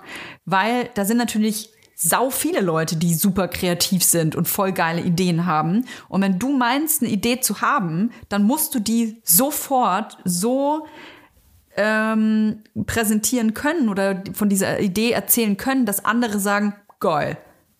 Weil wenn du natürlich dann sagst, ja, ich habe eine Idee mit einer Tasche und es ist eine Tasche äh, und die ist äh, grün, dann sagen die anderen ja und weiter. Also und das ist passiert damals in der Agentur. Ne? Also ich hatte ähm, da eben oft die Situation, dass äh, Vorgesetzte dann halt irgendwie gesagt haben so, ja, dann erklär doch mal, warum das so geil ist. Und alleine da, da kriege ich schon jetzt so Beklemmungen, weil dann, dann bist du genau unter dieser Drucksituation gewesen, zu erzählen, warum es so geil ist. Und ich bin jemand, der sehr begeisterungsfähig dann ist. Und ähm, das ist mir irgendwie hängen geblieben. Ja. Kann aber auch was Ja, bei mir schiefgehen, ist ich wirklich betonen. Ne? komplett äh, Gegenteil, weil ich echt, äh, also ich habe so eine Idee Mhm. und dann trage ich erstmal nur die Idee mit mir rum und dann Krass. äh, setze ich mich hin und entwickle die immer weiter und es braucht sehr, sehr lange, um wirklich so eine ganz klare Sache zu werden. Mhm. Also dann stehe ich auch wirklich zu 100 Prozent dahinter, wenn ich damit rauskomme. Also es ist nie, ich würde nie irgendwas veröffentlichen, wo ich nicht komplett, wie du schon meintest, so Ja, total, Bin. ja. Ähm, aber ich brauche halt diesen Prozess über mehrere Wochen und teilweise Monate und manchmal sogar Jahre, wo ich das so in mir drin trage und in kreativen Momenten so in mir drin daran arbeite, bevor ich das überhaupt mal irgendwie auf Papier bringe oder so. Also ich glaube, nachhaltiger ist dein Weg. Kann ich ganz offen auch zugeben, weil man sehr viel Zeit hat zu reflektieren und nachzudenken. Ist das cool, ist das nicht cool? Man lernt die Fehler kennen auch, ne? Und das ist zum Beispiel der Nachteil bei mir. Mich interessieren die Fehler nicht. Ich, ich bin auch manchmal blind für die Fehler. Ich, ich bin dann wirklich wie so ein Ochse durch, durch, durch die Wand durch. Wenn ich mir denke, mir scheißegal, wenn da Fehler sind, die boxe ich einfach weg. Und das ist natürlich eine, eine sehr naive ähm, Einstellung, weil es gibt einfach gewisse Roadblocker, wie man so schön sagt, und mit denen muss man sich vorher auseinandersetzen. Und man kann nicht einfach mal sagen, mach's trotzdem. Und das bin, so bin ich aber. Ich mach's trotzdem. Das ist nicht immer gut. Aber es ist trotzdem so, wenn du sehr viele ähm, sehr ähm, unterschiedliche Ideen hast, die du permanent so raushaust, ist die Wahrscheinlichkeit größer, dass eine Idee mega krass den Nerv Ja, das trifft. stimmt. Weißt du? Also deswegen, also es hat beides Vor- und Nachteile, würde ich jetzt mal sagen. Ähm, und ich, ich, also ich akzeptiere auch, dass ich da anders bin und so, aber manchmal denke ich mir, ich hätte mehr, ich hätte gern mehr von deinem kreativen Selbstbewusstsein. Also einfach dieses, ähm, ich hatte vor fünf Minuten eine Idee und das ist das Geilste, was du je gehört hast. Ja, krass. ah. Ich glaube, ähm, es liegt ein bisschen damit zusammen, dass ich auch so schnell, und das ist übrigens keine gute Eigenschaft, ich bin super schnell gelangweilt von Projekten, egal was es ist. Ich bin froh, dass meine Kinder beide noch da sind. Oder dass mein Partner noch Und da ist. ich bin sehr froh, dass unser Podcast dass unser noch da Podcast ist. da ist. Ja, immerhin im Pod in unserem Podcast, da passiert ja immer was Neues. Wir haben ja immer neue Folgen. Und ich glaube deswegen, weil der, unser Podcast auch so frei ist und theoretisch nächste Woche können wir über Aktien sprechen. Tun wir nicht, aber theoretisch ist es möglich. Wenn wir jetzt aber Dann ein. Projekt hätten, wo jede Folge irgendwie gleich wäre, zumindest der thematische Aspekt, dann muss ich zugeben, könnte es sein, dass ich schnell davon gelangweilt wäre. Und ich glaube, deswegen mache ich auch so viele unterschiedliche Sachen. Ey, wenn ich nächstes Jahr Goldschmiedin sein möchte, kann passieren, dass ich dann Goldschmiedin werde. Also ich bin super schnell von Dingen gelangweilt und das meinte ich mit, dass es unnachhaltig ist, weil ich glaube, dass es gibt einfach Projekte, die brauchen Zeit. Die brauchen Jahre Zeit, da muss man dranbleiben. Das nicht alles funktioniert ähm, in, einem, in einem gewissen Zeitraum. Und diese Geduld, die habe ich oft nicht. Ja, gut, ich muss aber auch sagen, das mit der Langweile, das kenne ich auch von mir. Aber wenn ich dann äh, so eine Idee irgendwie wirklich so lange schon mit mir rumgetragen habe und so viel daran gearbeitet habe innerlich, dann weiß ich auch, wenn ich jetzt damit rauskomme, das ist was, was mich nicht langweilen wird. Und wenn es mich dann halt doch langweilt mit der Zeit, dann stecke ich halt mehr Energie in andere Sachen. Leila, nächste Frage. Oh, da kann ich auch viel zu sagen. Ab wann fühlt man sich wieder als Frau? Mein Kleiner ist drei Monate alt und ich funktioniere nur. Drei Jahre. Drei Jahre? Es ist total individuell, je nachdem, welche, äh, welche Lebenssituation du hast in den ersten Jahren, nachdem du Mutter geworden bist. Und ob du irgendwie noch ein zweites Kind da hinterher schiebst oder so. Ähm, aber bei mir hat das wirklich sehr lange gedauert. Und ich würde sagen, ich habe ähm, nach eineinhalb Jahren habe ich aktiv dafür angefangen zu kämpfen, weil ich mir dachte, eineinhalb Jahre meines Lebens bin ich jetzt schon nur Mutter oder fühle mich halt nur als Mutter. Äh, und das ist natürlich Bullshit. Ich mache ja auch andere Sachen und ähm, habe andere Sachen, die mich auch sehr erfüllen. Aber ich hatte auch dieses Gefühl, ich muss mich jetzt so davon so, ich muss das jetzt so ein bisschen abschütteln auch, damit ich mal wieder einen größeren Anteil von mir selbst in mir habe. Und das muss ich erstmal wieder so finden und da musste ich auch hart für kämpfen. Und jetzt habe ich auf jeden Fall das Gefühl, gut, ich hatte jetzt gerade einen Nachtkinder frei. Ich meine, wie krass ist das bitte? Ja, voll. Ähm, aber ähm, ich hatte so richtig so dieses Gefühl auch gestern Abend oder heute Morgen. Ähm, so jetzt gerade bin ich nur ich selbst. Und manchmal brauche ich das wirklich so, das wieder zu fühlen, weil es ist so schwierig, da hinzukommen, wenn du die ganze Zeit nur funktionierst und ähm, so viel von dir abverlangt wird, ob das jetzt beruflich noch nebenbei ist oder, ähm, oder als Mutter oder als Partnerin oder sonst irgendwas, ähm, dass du zwischendurch einfach nochmal weißt, okay, das bin jetzt nur ich. Also, ich habe mich, äh, ich versuche mich echt gerade an das erste, an die erste, das erste Jahr des ersten Kindes zu erinnern und es fällt mir total schwer. Ich kann nur sagen, dass es bei mir um den ersten Geburtstag tatsächlich anfing, dass ich mir gedacht habe, so, jetzt habe ich das Gröbste geschafft. Also ein Kind mit drei Monaten ist natürlich, äh, wie die Schreiberin hier meint, das ist natürlich noch sehr bedürftig, ne? Also das hat sehr viele Bedürfnisse. Das muss äh, wirklich 24/7 irgendwie die ganze Zeit musst du was mit diesem Ding machen, mit diesem Bündel machen. Und ich finde, je mehr die Kinder selber ähm, selbstständiger werden, ich rede über das erste Jahr, ist eigentlich ein bisschen lustig, dass ich über Selbstständigkeit rede, aber ihr vielleicht weißt was ich meine. Also, dass das äh, Kind dann sitzen kann, dann kannst du es auch mal wo hinsetzen und nicht, wenn das Kind dann anders schreit und du nicht die ganze Zeit Angst hast, oh, ich muss es die ganze Zeit in den Arm wiegen und nur Brust, Brust, Brust, Brust, wenn man stillt ähm, oder muss nicht dauernd bei mir sein. Und ich, ich kann nur sagen, dass ich im, bei dem ersten Kind, ähm, ich hatte immer das Gefühl, dass nur ich die ganze Zeit bei dem Kind sein muss. Ich bin die Person, die die ganze Zeit für das Kind da sein muss. Und ähm, das ist bei mir erst eben im, nach dem ersten Jahr eingetreten, dass ich dann gefühlt habe, so, ach so, ich bin aber ja nicht die einzige Person, die sich um dieses Kind kümmern kann, sondern ich habe einen Partner, der hat sich natürlich auch gekümmert. Ich meine nur dieses Gefühl, ne? Und Ja, als dann auch ja. die Kita im Raum stand, ähm, mein Kind ist mit eineinhalb in die Kita gekommen und das war dann echt so, wow. Ich habe 20 Minuten jetzt Zeit vor der Kita zu chillen, Alter. Was mache ich denn Geiles jetzt?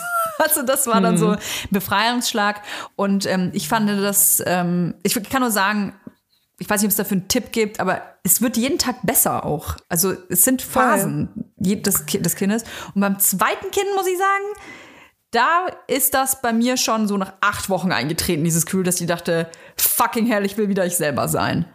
Weil Okay. Ähm, da diese ganzen Gefühle vom ersten Kind, du machst ja alles das erste Mal auch, ne? Und dadurch ist alles auch so ein bisschen aufregend. Und beim zweiten Mal, beim zweiten Kind bist du halt so, ah ja, jetzt kommt das. Ja, kenne ich schon. Soll jemand anders zugucken dabei? Das klingt jetzt härter, als ich es meine. Ähm, aber man ist dann irgendwie schon so, ach so, ja, jetzt passiert das und das und oh nein, jetzt kommt die Phase und die Phase. Und du weißt dann aber als Mutter, du bist nicht der einzige Mensch, der für dieses Lebewesen zuständig sein muss. So, und das ist bei mir viel früher jetzt eingekehrt. Im Optimalfall. im Optimalfall. Und ich, also ich, ja, ich kann nur sagen, ich freue mich sehr, wenn die Kita wieder anfängt. Weil Me-Time ist aktuell, wenn ich mit dem Baby alleine bin. Ja, das ist echt krass. Ich habe auch, ich habe auch echt hart überlegt, ob ich dir überhaupt schreiben soll, äh, dass ich, dass ich die ganze Nacht frei habe. Ja, natürlich. Weil ich mir dachte, du bist seit Wochen einfach auch schon die ganze Zeit, ja, Me-Time einfach nur mit, mit dem kleineren Kind unterwegs. Oh, und weil hier eine schreibt, wie überlebt man ein zweites Kind? Gut, dass du die Ah, ja. Frage auch so formuliert ist. Sie schreibt, sie will eins, aber sie weiß nicht, woher die Energie ziehen. Ihr ist, ist elf Monate. Bei mir ist der Wunsch nach dem zweiten Kind äh, so aktiv mit äh, gekommen, als das äh, Kind einer, also als mein erstgeborenes eineinhalb war. Und kann ich sagen, aus dem einzigen praktischen Grund, wie geil ist es, wenn du zwei Kinder hast und die beschäftigen sich gegenseitig. ich habe damals kein Geschwisterchen gehabt.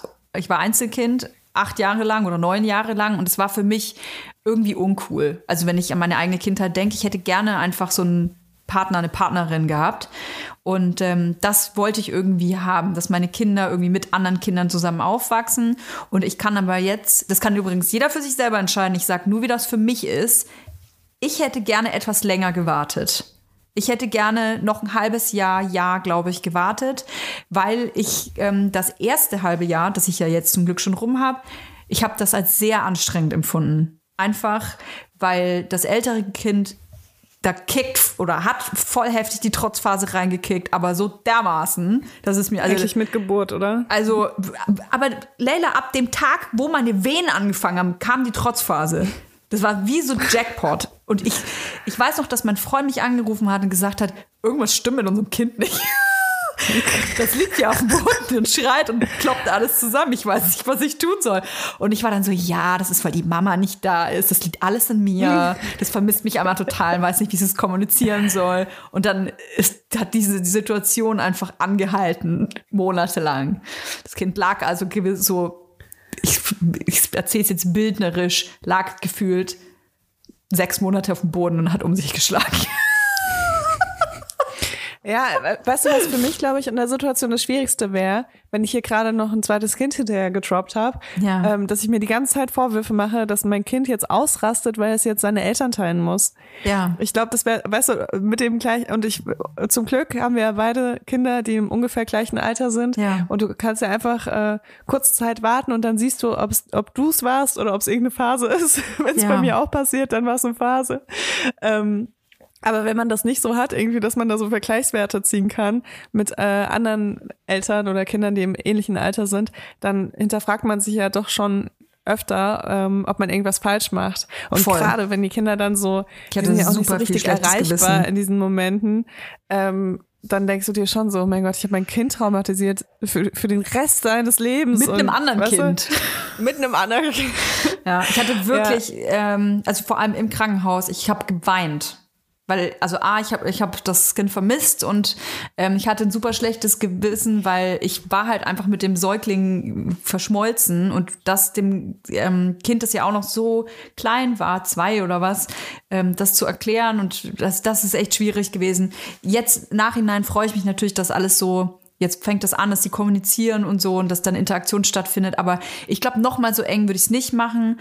Ähm, und als äh, äh, Tipp so, also man sollte sich vorher bewusst machen, wenn man auch noch ein zweites Kind in so einem kurzen Abstand haben möchte, man muss sich darauf einstellen, dass man wirklich ähm, sehr viel Zeit mit Kinderbetreuung ähm, ja, dass man sehr viel Zeit in die Kinderbetreuung investieren muss.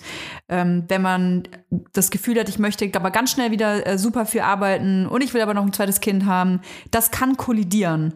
Außer man sagt natürlich, hey, wir haben hier eine Oma und wir haben hier eine Tante und eine Kita und eine Tagesmutter. Das klappt schon alles, do it. Aber ich kann sagen, bei uns war das echt hardcore. Ja. Also das sollte man sich vorher einfach Gedanken drüber machen. Zweites Kind ist einfach viel Arbeit. So. Leila, nächste Frage. Kannst du vielleicht mal was über das Thema Körperbehaarung bei weiblich gelesenen Personen sagen? Geil. Das ist wie, sag mal was auf Französisch. äh, Körperbehaarung bei weiblich gelesenen Personen. Ja, keine Ahnung. Ich bin, glaube ich, inzwischen so auf dem Level, dass es mir so krass egal ist. Ähm, also ich rasiere mich auch immer noch, aber halt sehr selten und ähm, dann warte ich halt, bis meine Haare komplett nachwachsen und dann, wenn mir danach ist, dann rasiere ich mich halt wieder. Ähm, und ich glaube, früher war ich da so mega empfindlich und war so, oh mein Gott, nee, ich habe Stoppeln, bitte fass mal die Beine nicht an. Und inzwischen bin ich so, ähm, ja, pass auf, dass du dir nicht wehtust an den Händen. also, es, es hat sich ein bisschen gedreht bei mir. Ähm, ich finde auch, ja, also ich kenne sehr viele Frauen, die sich halt auch das komplette Gesicht rasieren und ähm, bin zwar, also äh, trotz Halb-Iranerin äh, habe ich jetzt mit äh, fast 30 noch keinen komplett dichten Damenbart. Ähm, aber ich glaube, ich würde das auch einfach stehen lassen und würde dann einen auf Frida Kahlo machen, weil ich inzwischen, also ich finde halt viele Sachen anstrengend und rasieren gehört halt voll dazu. Also, keine Ahnung. Ja, ich kann da nicht so ganz mitreden. Ich habe so. Ich habe nicht so viel Körperbehaarung. Nee, ne? ich habe nicht so viel Körperbehaarung. Ich bin aber auch so, ich weiß noch, nach der Geburt habe ich mich dann irgendwie so nach fünf Monaten, glaube ich, gefühlt das erste Mal rasiert und war so, wow, könnte man noch flechten. also, das war dann so, ach krass, ich habe echt lange nicht mehr rasiert. Ähm, ich, ja, früher war ich da auch super picky, gerade als Jugendliche, wenn ich mich dran erinnere. Ich war mal irgendwo auf einer Party und dann äh, fing das, oder ja, 18, 19 war ich da und dann ging da was mit einem Typen und so und dann ähm, weiß ich noch, dass ich zur Tankstelle gegangen bin, um zu gucken, ob die Rasierer haben, weil ich so Angst hatte, dass der, weil ich nicht rasiert war und ich will damit sagen, ich war sowieso, ich habe mich sowieso wöchentlich rasiert, also da war gar nichts, aber ich wollte, dass der alleine die Stoppeln nicht sieht oder fühlt. Es musste immer glatt sein, wie so ein, weiß ich nicht, wie so ein Stück Samt. Weißt du? Und das ist halt echt, das ist aber das, was damals einfach ähm, uns eingetrichtert wurde, ne? Dass man immer ganz glatt überall rasiert sein muss. Und das ist zum Glück. Ich glaube aber, das ist so generell vorbei, oder? Die Kommunikation nee, ich würde darüber. es nicht sagen. Also vielleicht, ähm, also es gibt auf jeden Fall voll viele progressive Entwicklungen, was es angeht und was sehr viele Themen angeht. Aber ich glaube, es ist halt am Ende doch wieder eine Bubble, weil dann kommst du woanders hin und dann sind die wieder so, äh, guck mal, die hat hier irgendwie Haare irgendwo oder sowas. Ähm, ja, ich weiß nicht. Ich glaube, es ist auch so ein Prozess, ähm, wenn man m, sich selbst auch kennenlernt. Und damit meine ich jetzt nicht nur die Pubertät, sondern auch wirklich, ähm, das ist ja was, was nie aufhört, dass man irgendwann auch so Sachen vielleicht an sich akzeptiert, die man früher nicht an sich akzeptiert hat. Und wenn das passiert, schön. Und wenn nicht, dann rasier dich halt. Also keine Ahnung, ich, ich, ich finde das jetzt auch nicht, weißt du, man muss keine Achselhaare haben, um Feministin zu sein. Äh, man muss sich aber auch nicht rasieren, um sich weiblich zu fühlen. Do what you want. Mir wachsen übrigens äh, seit meiner Schwangerschaft an den seltsamsten Stellen Haare. Ich hatte es, glaube ich, schon mal erwähnt. Ich habe so ein ganz langes Haar hier am Arm. Das ist inzwischen weiß. ah, Und es wächst immer so un ungefähr sieben Zentimeter und dann bricht es ab. Und dann wächst es wieder nach. ich habe alles unten am Kinn. Ah, geil. Ganz, das ist ganz ist schwarz und ganz dick. Vielleicht müssen wir uns mal so connecten mit den Haaren und dann passiert irgendwas krasses. Da geht so eine Tür auf, wie bei Narnia. ja, voll. Und äh, meine Schambehaarung hat sich krass ausgeweitet. Also ich finde teilweise so Schamhaare an meinem Arsch. Aber also nicht an meinem Po-Loch. Wie bist du denn sondern dahin so, gekommen? Sondern so über meinem äh, Oberschenkel, weißt du? Einfach an der Arschbacke hängt mir dann da so ein langes Schamhaar und ich denke mir so, hä? Geil. Kommt, kommen da jetzt noch mehr von? Oder?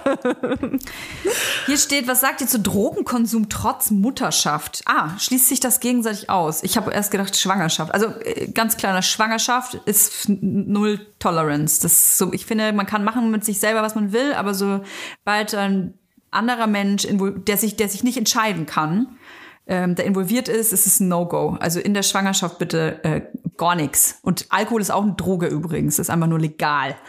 Aber in der Mutterschaft, was sagst du dazu? Ich, ich, ich, für mich ist Alkohol auch eine Droge, ne? Also können wir gerne Ja. einschließen. Ja. Ähm, also, was ich halt nicht so cool finde, ist halt permanent irgendwie vor den Kids zu, zu Alkohol zu trinken oder ähm, zu kiffen, vor allem wenn die noch sehr jung sind und viele Dinge nicht verstehen können. Also ich, ich mache immer bei allen Sachen so erziehungsmäßig, stelle ich mir immer die Frage, versteht mein Kind das, wenn es damit konfrontiert ist und wenn nicht, will ich es dann damit konfrontieren. Ähm, ich finde es nicht schlimm, wenn man Mutter ist und äh, irgendwie Alkohol trinkt oder insgesamt halt irgendwie Drogen in Maßen konsumiert, so dass man halt noch klarkommt. Äh, aber ich finde halt, man muss sich ganz krass bewusst sein, was man vor den Kindern macht und jetzt dauernd irgendwie vom Kind irgendwas zu konsumieren, also ich meine jetzt auch Alkohol und so, schwierig. Also ich bin halt auch bei manchen Sachen, denke ich mir, okay, ich bin halt sehr, sehr viel mit meinem Kind alleine auch. Ähm, will ich jetzt komplett darauf verzichten oder ähm, sieht mein Kind jetzt halt, also wenn es mit auf eine Hochzeit geht, dass ich Alkohol trinke oder so, weißt du? Also ich finde, man muss krass differenzieren zwischen auch verschiedenen Substanzen. Es gibt natürlich super viel. Was überhaupt nicht geht, sind Substanzen, die auch, äh, also äh, es gibt für mich keine Entschuldigung oder keine Erklärung, warum man äh, auf sein Kind aufpasst oder irgendwie, ich sag mal, eine Verantwortung für ein Kind übernimmt, egal ob nachts oder tags und selber irgendwie Amphetamine nimmt. Das ist so sorry, ne? Ich finde es generell uncool, wenn man eine Aufsichtspflicht hat, wenn man nicht Herr oder Frau seiner Sinne ist. Ich glaube, dass man das oft wenn man Konsument ist und wenn man Substanzen konsumiert, oft nicht entscheiden kann, wie viel, mit wie viel kann ich eigentlich noch auf ein Kind aufpassen. Ähm, es gibt super viele Haushalte, in denen äh, Alkoholmissbrauch eine große, große Rolle spielt. Ich bin selber aufgewachsen mit einem Alkoholproblem, äh, also nicht ich als Kind zum Glück, sondern Menschen, mit denen ich aufgewachsen bin. Und ich kann sagen, dass mich das äh, nachhaltig definitiv ähm, äh, beschäftigt. Ich finde es nicht witzig, auf dem Spielplatz sich irgendwie einen reinzuknattern mit einer Flasche Prosecco. Sorry, wenn man angesoffen ist, passt man nicht auf ein Kind auf. Wenn man dann, wenn das Kind abends im Bett ist und man trinkt ein Glas Wein, do it. Aber man sieht, ich bin da ein bisschen aufgeladen, weil ich finde, dass ähm, egal ob es legale oder illegale Drogen sind, wenn man eine Aufsichtspflicht hat, dann muss man sich der einfach bewusst sein.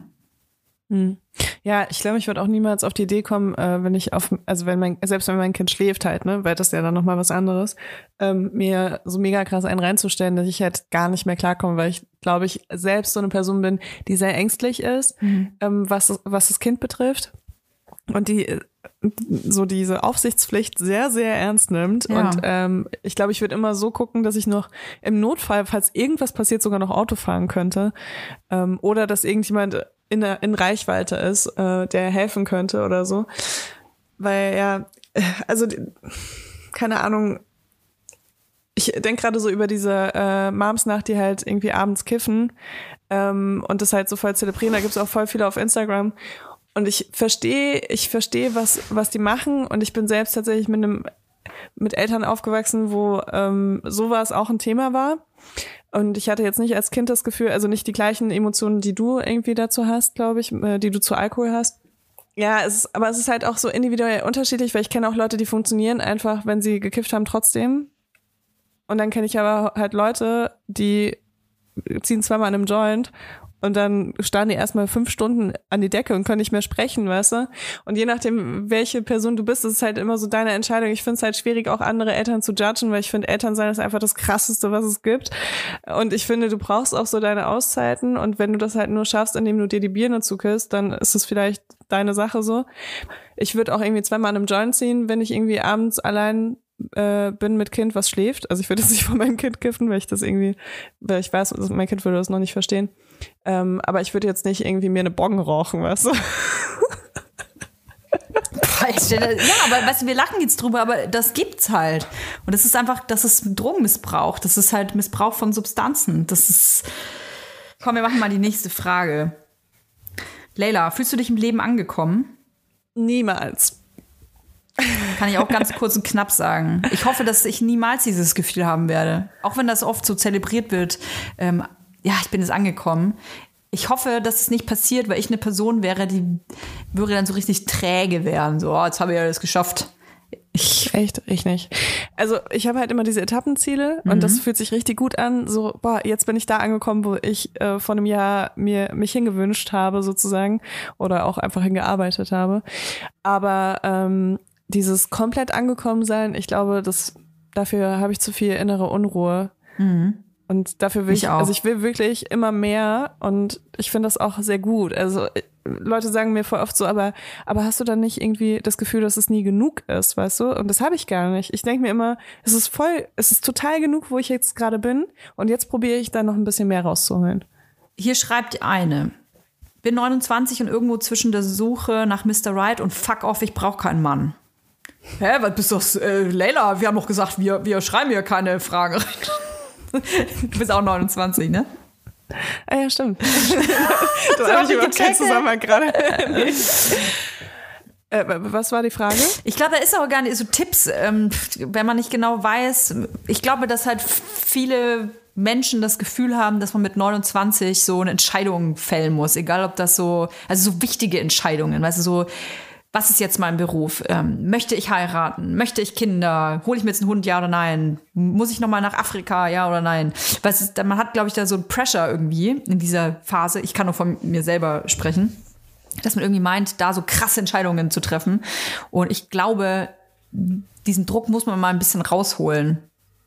Weil es ist natürlich, das stimmt, dass in diesem Alter oft bei vielen Menschen einiges los ist, aber das muss ja nicht für dich gelten. Also man muss sich mit 29 ja nicht an eine Person auch binden, wenn da gerade keine da ist. Warum auch?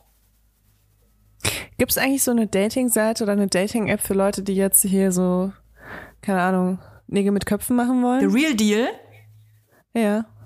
ich muss mir das mal sichern langsam, meine Show, wo du dann Verträge abschließen kannst und Ehen schließen kannst, alles. Dann hier so, dann steht dann immer so, äh, so ein Zeitraum, weißt du, du kannst einen Zeitraum angeben. Ja, das ist Wann geil. willst du ein Haus kaufen? ist In zwei geil. bis acht Monaten. Wann willst du ein Kind kriegen? In zwei bis vier Jahren. Weißt du, dass du das immer so angibst und dann ist es wie Quartett, dass der andere dann guckt, ey, cool, wir haben hier drei Übereinstimmungen, lass mal heiraten. Finde ich geil. Einfach eine App zum Heiraten. Finde ich geil. Weil ich, ich denke gerade darüber nach, weil ich tatsächlich in meinem Umfeld habe ich halt Typen, die, die sind voll bereit für The Real Deal und jammern mich auch teilweise echt krass voll. Ähm, und dann lese ich aber immer so auf Instagram von Frauen, die halt auch so voll auf der Suche sind, wo ich mir so denke, hä, also ich, ich habe keine Lust, da jetzt so Matchmakerin zu spielen, aber äh, wenn es so eine App gibt, wäre doch voll geil. Finde ich gut. Oh, Leila, ich habe hier eine ganz persönliche, intime Frage für dich noch. Vorletzte Frage. Würdest du mit Toya schlafen? Wirst du mit mir schlafen? Nee, pass auf. Kann ich dir eine Frage zu deinen Brüsten stellen? Muss ich vorher ja erstmal Ja. fragen. Okay. Gut. Guck mal, ich trage keinen BH heute. ich habe gerade zwei Glocken gesehen. So, pass Das ist auf. sexuelle Belästigung, tut mir leid. Ich, ich, damit, bin damit einverstanden. Ich bin mit dieser Okay, Art äh, von äh, visueller Penetration einverstanden. So, hier schreibt jemand, wie haben sich deine Brüste, Leila, nach der Schwangerschaft entwickelt und wie ist dein Gefühl dazu? Ich liebe meine Brüste so richtig doll. Vorher war es so, wir waren so Coworker. so, sie waren da, sie haben sehr viel Aufmerksamkeit bekommen. Ich wusste, ich kann das irgendwie teilweise auch auf jeden Fall, kann ich Kapital daraus schlagen.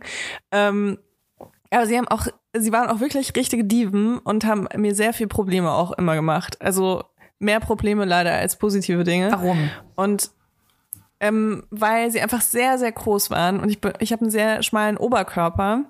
Ähm, und das war immer ein bisschen schwierig, die zu verstecken.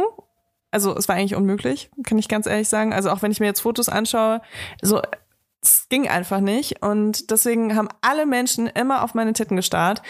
Und es war auch so, ähm, wenn ich jetzt so übers Körperliche nachdenke, übers Sexuelle, war es halt auch voll oft so, dass ähm, ich das Gefühl hatte, das sind so zwei Fremdkörper und die Leute finden das alle geil im Bett auch, ne? Aha. Also die sind dann erstmal mit meinen Brüsten beschäftigt und ich fühle mich aber gar nicht, als ob das so zu mir gehört.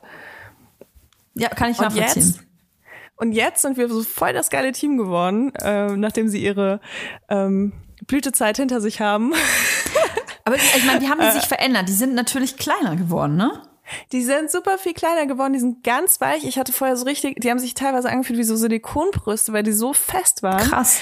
Keine Ahnung, was bei mir schiefgelaufen ist. Aber ähm, das, die standen halt wirklich sehr, sehr doll dafür, dass sie so riesig waren.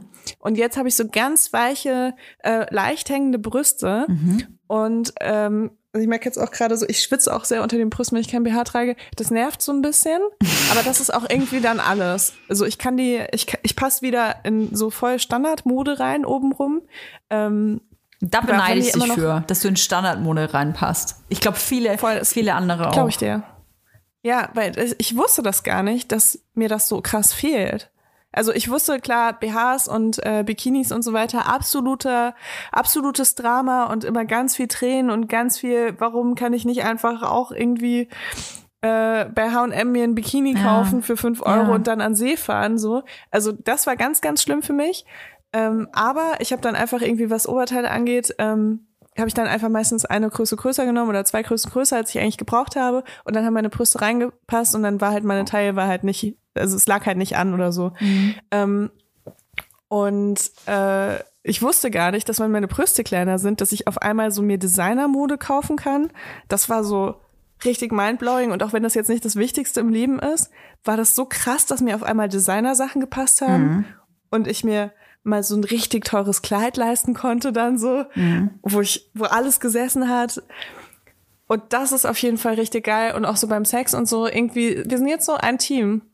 Ich, ich mag meine Brüste richtig gerne. Ich liebe die richtig doll. Und ich glaube, vorher war es so eine Hassliebe. Es war so, äh, vorher haben wir halt irgendwie so, ja, maximal eben ähm, so koexistiert. Kann ich voll nachvollziehen. Verstehe ich. Bin ich sehr eifersüchtig. Ich freue mich schon, ich freue mich schon drauf, Toja, wenn du deine Brüste auch wieder liebst. Ja, das dauert noch ein bisschen. Das dauert noch ein bisschen. Da muss ich noch ein bisschen äh, Milch rausschießen, bis das wieder passiert.